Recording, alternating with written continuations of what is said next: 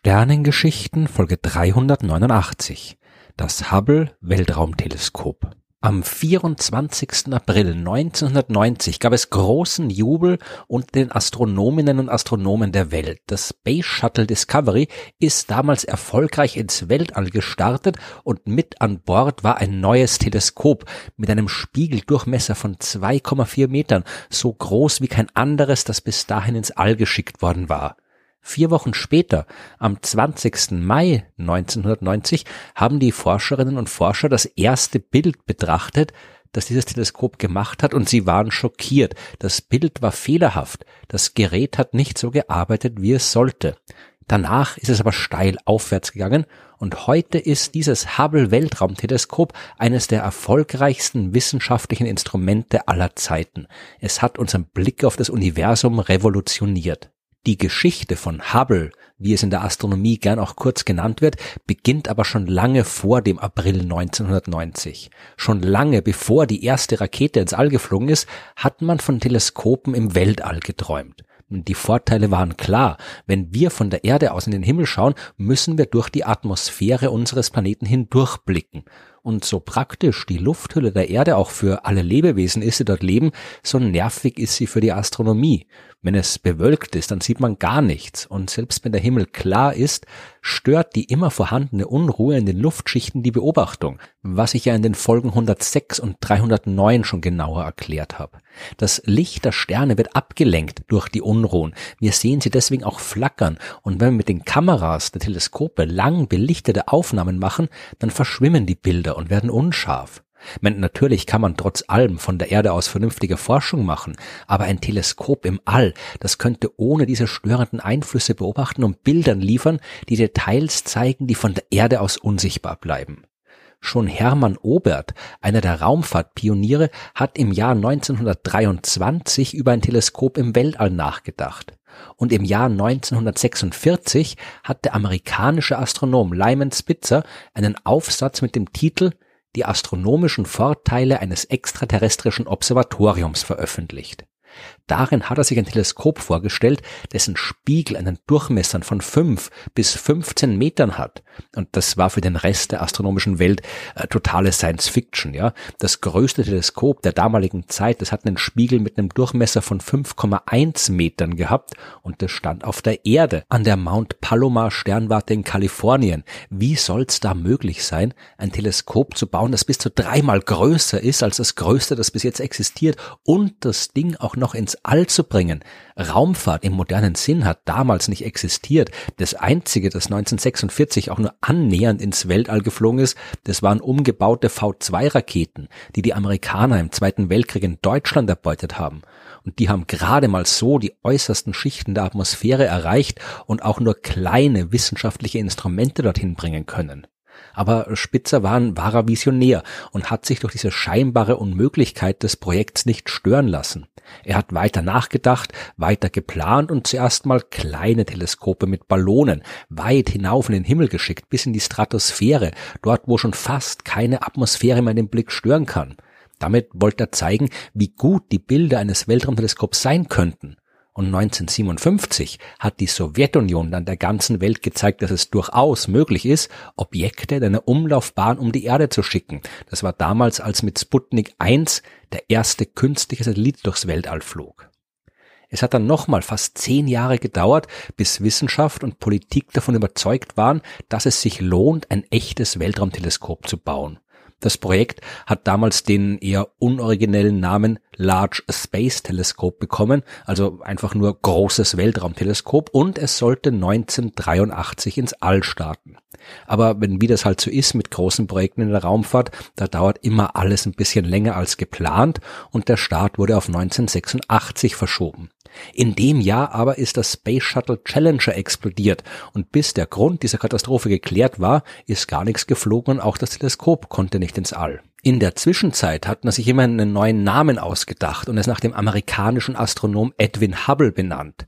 Dessen Beobachtungen in den 1920er und 1930er Jahren, die waren ja wirklich revolutionär. Die haben gezeigt, dass es neben der Milchstraße noch unzählige andere Galaxien im Universum gibt. Und er konnte demonstrieren, dass sich das gesamte Universum ausdehnt und hat damit das Fundament für die moderne Beschreibung des Kosmos im Rahmen der Urknalltheorie gelegt.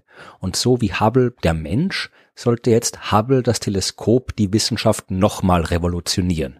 Und am 24. April war es dann endlich soweit. Das Teleskop ist ins All geflogen. Es war mehr als elf Tonnen schwer, 13 Meter lang, ein Spiegel von 2,4 Meter Durchmesser und gekostet hat es zweieinhalb Milliarden Dollar. Das war ein gewaltiges Projekt. Und ebenso gewaltig war dann auch die Enttäuschung, als die ersten Bilder auf der Erde eingetroffen sind. Die waren unscharf, viel schlechter als erwartet, so schlecht, dass nicht daran zu denken war, all die ambitionierten Beobachtungsprogramme durchzuführen, für die Hubble eigentlich konstruiert war.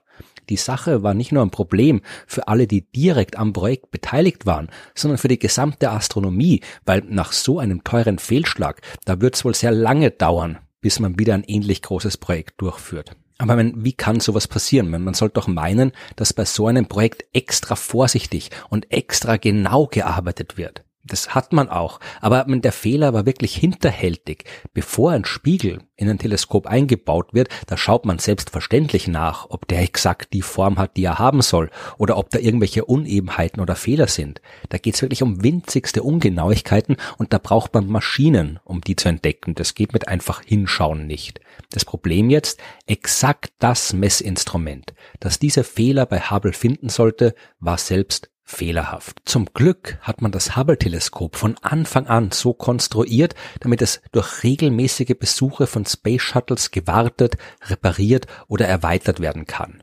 Am 2. Dezember 1993 ist daher das Shuttle Endeavour im Rahmen der STS-61-Mission der NASA ins All geflogen und hat das Teleskop eingefangen. Man hat die fehlerhafte Optik von Hubble repariert, und zwar durch kleine Korrekturspiegel. Oder anders gesagt, man hat dem Teleskop eine Brille aufgesetzt, damit es wieder scharf sehen kann. Und wenn, weil man schon mal da war, hat man auch gleich ein paar andere technische Systeme ausgetauscht und modernisiert und jetzt endlich hat Hubble all das sehen können, was es sehen sollte. Es hat genau so perfekt funktioniert, wie man sich das immer vorgestellt hat. Es würde jetzt definitiv den Rahmen einer einzigen Podcast-Folge sprengen, wenn ich all das vorstellen wollte, was wir dank Hubble entdeckt haben. Ich habe in Folge 194 der Stellengeschichten ja schon mal ausführlich über das Hubble Deep Field gesprochen. Und das war nur eine einzige Aufnahme des Teleskops und die hat seit ihrer Erstellung im Jahr 1995 mehr als 500 Fachartikel generiert und beschäftigt die Wissenschaft heute noch. Hubble hat so gut wie alles gesehen die Planeten anderer Sterne, kollidierende Galaxien, die ältesten Sterne des Universums, schwarze Löcher, die Geburt und den Tod von Sternen und überall haben wir dank Hubble neue Dinge gelernt. Hubble hat geholfen, das Alter des Universums zu bestimmen, seine Geschichte und seine Zukunft zu verstehen. Und Hubble arbeitet daran, noch unverstandene Phänomene wie dunkle Materie oder dunkle Energie zu erklären. Hubble ist eines der produktivsten Instrumente der Wissenschaft aber es wird leider nicht ewig weiterarbeiten können. Weltraumteleskope haben nämlich nicht nur Vorteile. Ihr größter Nachteil ist genau die Tatsache, dass sie sich im Weltall befinden. Das zeigt sich gerade bei Hubble besonders gut.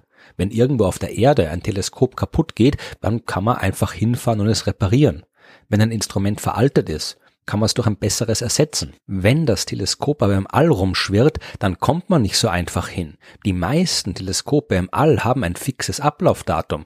Hubble war insofern eine Ausnahme, weil es darauf ausgelegt ist, regelmäßig von Space Shuttles besucht und gewartet zu werden. Nur deshalb war es überhaupt möglich, den grandiosen optischen Fehler vom Anfang überhaupt zu korrigieren.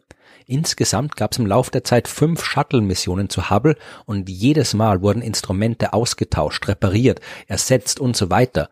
Die letzte Mission zu Hubble, die fand im Mai 2009 statt. Und 2011 wurde das Space Shuttle Projekt der NASA komplett eingestellt. Seit damals musste Hubble selbst schauen, wie es klarkommt. Jetzt konnte man keine Komponenten mehr austauschen. Die Flugbahn des Teleskops konnte nicht mehr korrigiert werden. Seinen 30. Geburtstag im April 2020 hat das Teleskop noch bei voller Funktionstüchtigkeit erlebt. Aber früher oder später wird's den Geist aufgeben. Das Ende von Hubble, das ist auch das Ende eines fantastischen wissenschaftlichen Abenteuers. Natürlich werden auch weiterhin neue Teleskope ins All fliegen, aber keines wie Hubble. Die Situation, die hat sich seit den 1990er Jahren geändert. Mittlerweile hat man Techniken wie die adaptive Optik entwickelt, von der ich in Folge 106 mehr erzählt habe. Die Unruhen in der Atmosphäre, die sind nicht mehr so ein Problem, wie sie es früher waren. Man hat sich daher eher darauf verlegt, große Teleskope auf der Erde zu bauen, anstatt sie ins All zu schicken. Das macht man nur noch mit Geräten, die auf der Erde prinzipiell nicht funktionieren können, weil sie Bereiche des Lichts beobachten sollen, die durch die Atmosphäre nicht nur gestört, sondern komplett blockiert werden. Von der Erde aus können wir nur das normale Licht sehen der Sterne, also das Licht, das wir auch mit freiem Auge sehen können. Und wir können die Radiostrahlung beobachten. Will man den Himmel aber im Ultraviolettlicht beobachten, im Infrarotlicht, im Röntgenlicht und so weiter, dann hat man tatsächlich keine andere Wahl, als das vom Weltall aus zu tun, weil diese Art der Strahlung durch die Atmosphäre blockiert wird. Die Weltraumteleskope der Zukunft, die sind solche Spezialteleskope. Die Aufgabe, die Hubble so lange, so perfekt, so zufriedenstellend erledigt hat, die werden wir in Zukunft immer mehr direkt von der Erde aus erledigen. Das Hubble Weltraumteleskop war eine beeindruckende technische und wissenschaftliche Leistung, aber auch eine kulturelle Leistung, von der die ganze Menschheit profitiert hat. All die schönen, faszinierenden, bunten Bilder von kosmischen Nebeln, von Galaxien und von Sternenmeeren, die wir in farbenprächtigen Großformaten immer dann bewundern, wenn es um das Universum geht. All diese Aufnahmen, die Teil des kollektiven Gedächtnisses der Menschheit geworden sind, den größten Teil davon haben wir Hubble zu verdanken.